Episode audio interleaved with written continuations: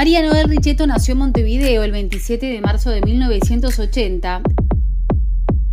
Empecé a bailar cuando tenía seis años en una academia de barrio. Es ex bailarina y empresaria uruguaya. En el año 2012 tomó la decisión de dejar Nueva York y abandonar ni más ni menos que el American Ballet. Es una de las mejores compañías del mundo. Tuve la posibilidad de viajar a un montón de lados, de pisar escenarios increíbles, estar al lado de estrellas en mi rubro, que, bueno, que no estaba acostumbrada y que pasaron a ser colegas y amigos. Donde estuvo casi 15 años siendo parte de los escenarios más reconocidos del mundo. Y así fue como volvió a Uruguay, su país.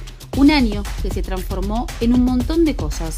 Como bailarina de ballet fue reconocida con el máximo galardón de la danza clásica. María cry. So thank you so much. This means a lot, and it's not only for me, it's for my country.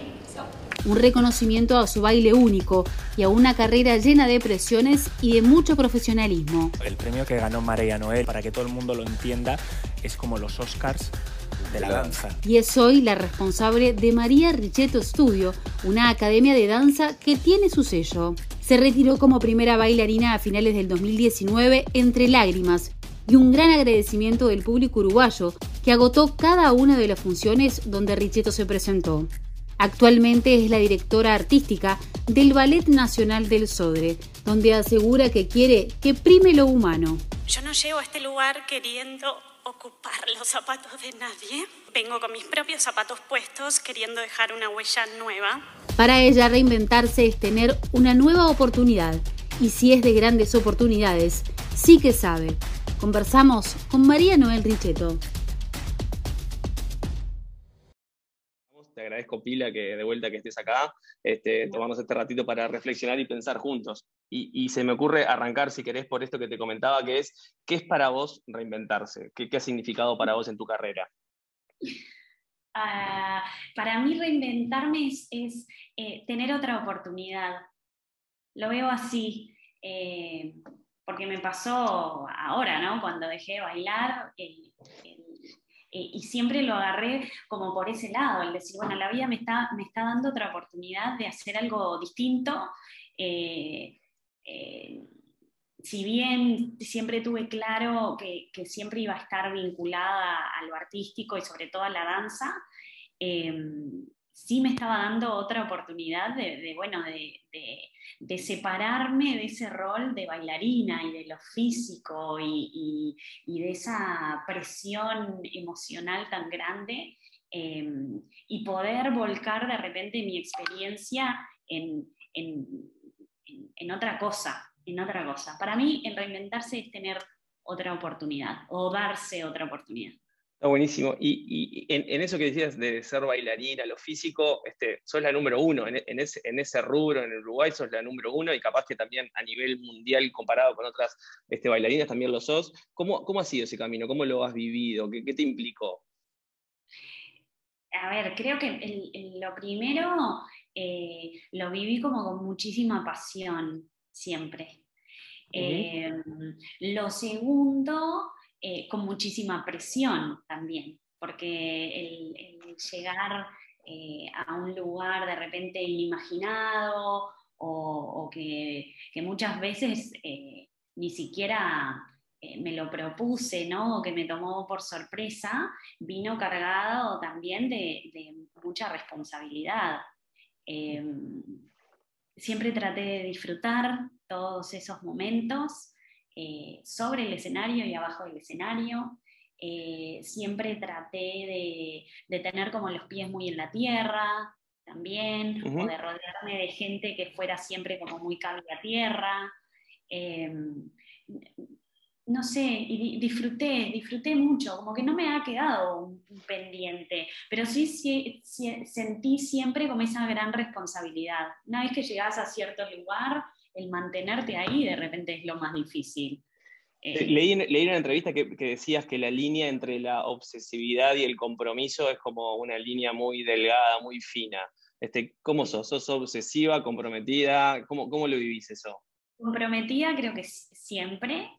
Em, obsesiva eh, de repente conmigo mismo sí, eh, para con los demás no. Em, siempre dije que si, quizás si hubiera tenido eh, más obsesividad, pero, pero desde el lado ese más loco, ¿no? Más tóxico, capaz que hubiera llegado más lejos. Eh, pero siempre, siempre viví, viví todo como con muchísima naturalidad, por más de que eh, la carrera me llevó a alejarme de mi familia a una edad muy temprana, dejar el país, dejar mis amigos, vos sabés, o sea, los uruguayos son muy de esa cosa de la vuelta, ¿no? Y de la familia, y, em, eso fue como un gran eh, desprendimiento así que, lo sufrí hasta el día de volver. Yo creo que, durante esos prácticamente 15 años que estuve afuera, siempre tuve un pie en un lado y un pie acá. Este, entonces, eh, siempre como, como, en un medio, ¿no? Em, y, el volverme fue una de las mejores decisiones de mi vida. ¿Y por qué ahí en el 2012, estando en el, como así, como en, la Disneylandia de, del ballet, este, te, decidís volver? ¿Qué es lo que te lleva ahí a decir, te pego la vuelta, dejo lo que estoy haciendo y, me vuelvo?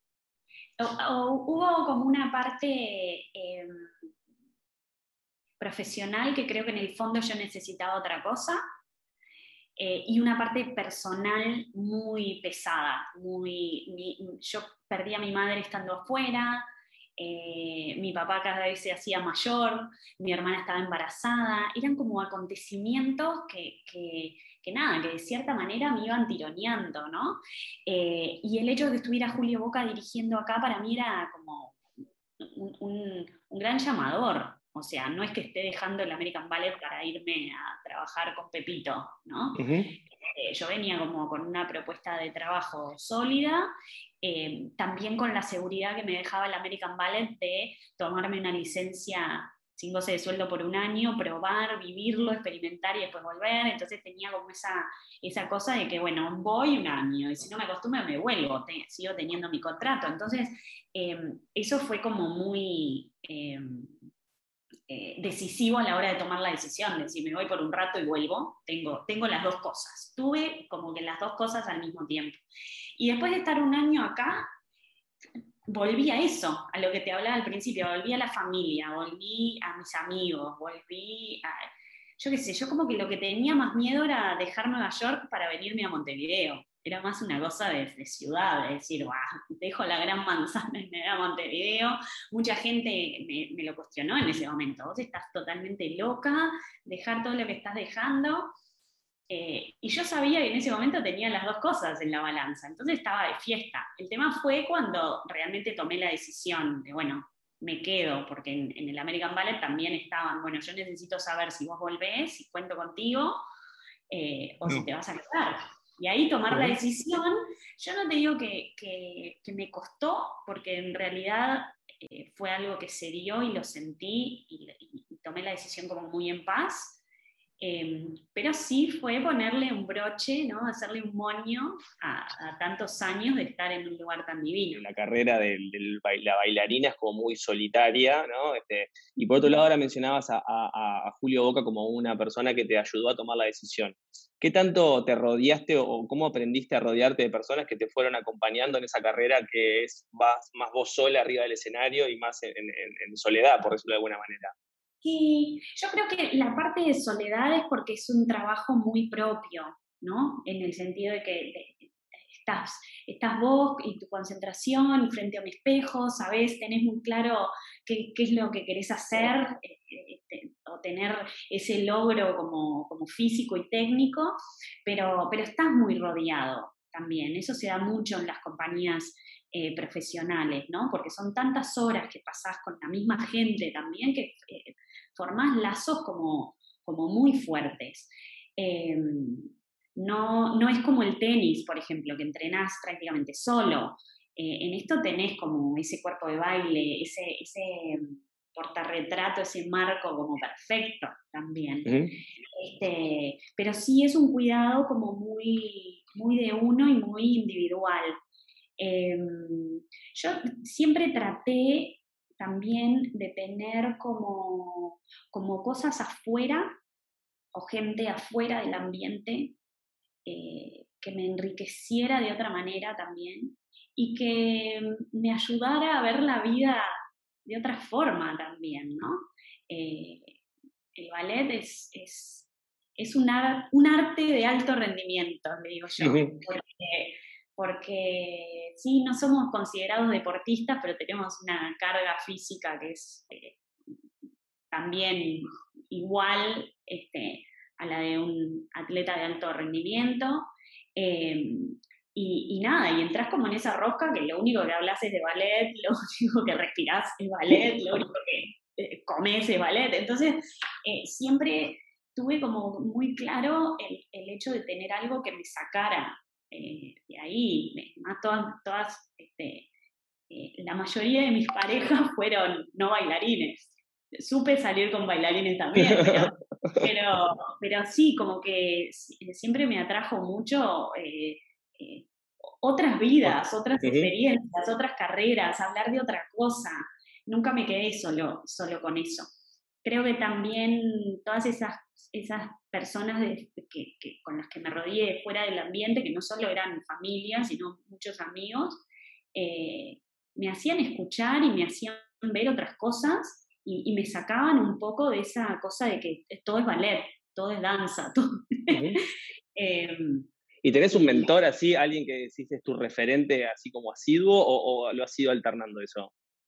Mira, lo he ido alternando. Julio Boca siempre ha sido un referente en, mi carrera muy grande. Eh, mi madre era otra persona que yo la tenía como, siempre muy arriba y era una persona que me seguía mucho y estaba muy conmigo, entonces eh, cuando ella falleció también yo sentí como una falta enorme. Mi hermana es otra persona en la que me apoyó mucho. En Nacho, mi pareja también. Me sacan de esa burbuja también. Eh, he aprendido eh, con los años lo importante que es desenchufar, sea cualquier cosa que estés haciendo, ¿no? Sea ballet o sea vos dando clases, sea, o sea, lo importante que es salir de eso y, tener un, momento para, para ti. Eh, también creo que estas experiencias de haber perdido a mis padres, de, em, yo qué sé, son como pequeños golpes en los que te van avisando que la vida es re corta y Totalmente. está buenísimo dedicarte y estar comprometido a lo tuyo, porque obviamente yo, yo me reconozco que soy como una workaholic, ¿no? A mí me gusta trabajar y funciona mucho mejor cuando estoy ocupada y haciendo mil cosas. Este, pero también en los momentos de desenchufar, decir, bueno, ahora le, me dedico tiempo a mí, le dedico tiempo a mi pareja, le dedico tiempo a la familia, eh, a los amigos. Eh, a veces se me hace difícil por las responsabilidades que tengo, pero, pero me recargan, esos momentos de desenchufe me recargan después para volver con, y ese compromiso y profesionalismo que, tenés eh, como bailarina, ¿cómo lo has llevado, cómo te, cambiaste al mundo de lo profesional, de ser empresaria? ¿Cómo sos como empresaria? Tengo, tengo el mismo compromiso. Creo que eso es algo, yo tengo como una, disciplina y una estructura que es, es difícil sacarme también. Soy como muy... Eh, eh, donde pongo el ojo, pongo la bala, ¿no? cuando quiero algo, es como que se me mete en la cabeza y, nada, y, voy hacia eso y trabajo hacia eso. Em, también es, la parte empresarial también se me ha dado em, no fue que me lo... Yo, yo llego a la conclusión, y esto me pasa mucho cuando hago entrevistas, que nunca eh, como que me propuse cosas así, decir, bueno, voy a llegar a ser primera bailarina, voy a ganar el premio de Moscú, voy a no sé qué. Como que todo se ha dado, ha sido una gran avalancha, ¿no? Y esa pelota de nieve se ha hecho más grande. Em, y se han presentado cosas en mi vida a las que no le he dicho que no, como que no le tengo miedo. Eh, y, la parte esa de, empresarial se me dio también por decir, bueno, quiero tener algo em, entre manos para cuando deje de bailar. Y ahí fue que me arriesgué a abrir la escuela. Eh, que, ahora, también le tuve que poner una pausa, porque no puedo con todo, porque me, reventó la pandemia también, o sea, este, entonces, como que se ha dado. Después he cuidado mucho mi nombre también. Eh, y se ha vuelto una marca también, entonces eso me ha hecho este, ir por, varios caminos. Eh, ¿Y cómo pivoteas eso de, la María Noel eh, directora del ballet, la María Noel empresaria, la María Noel Got Talent? Este, ¿cómo, cómo, se pivotea eso y cómo vas cambiando las facetas? No sé, yo creo que, que eso me, me empodero también.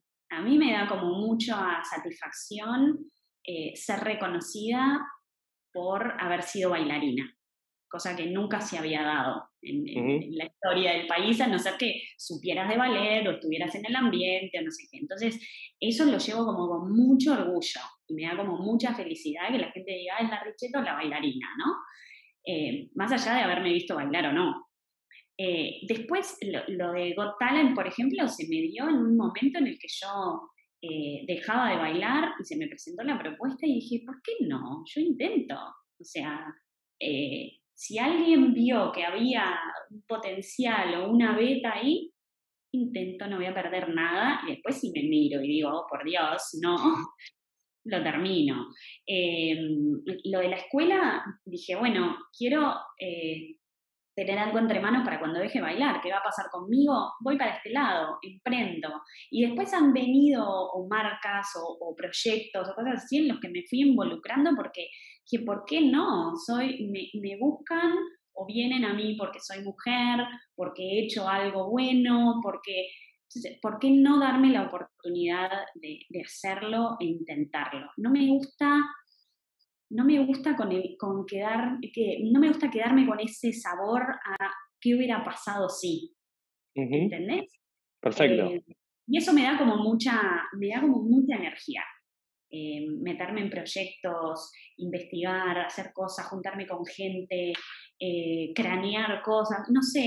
Y esto de directora también, obviamente, yo tengo, mi prioridad es este rol que estoy jugando ahora, ¿no? En el que estoy ahora, que me encanta, que, em, no sé, que, me ha sido difícil y me ha sido todo un desafío también, porque no es nada fácil pasar de ser par de alguien a estar enfrente diciéndole lo que tiene que hacer o, gestionando o apretando clavijas.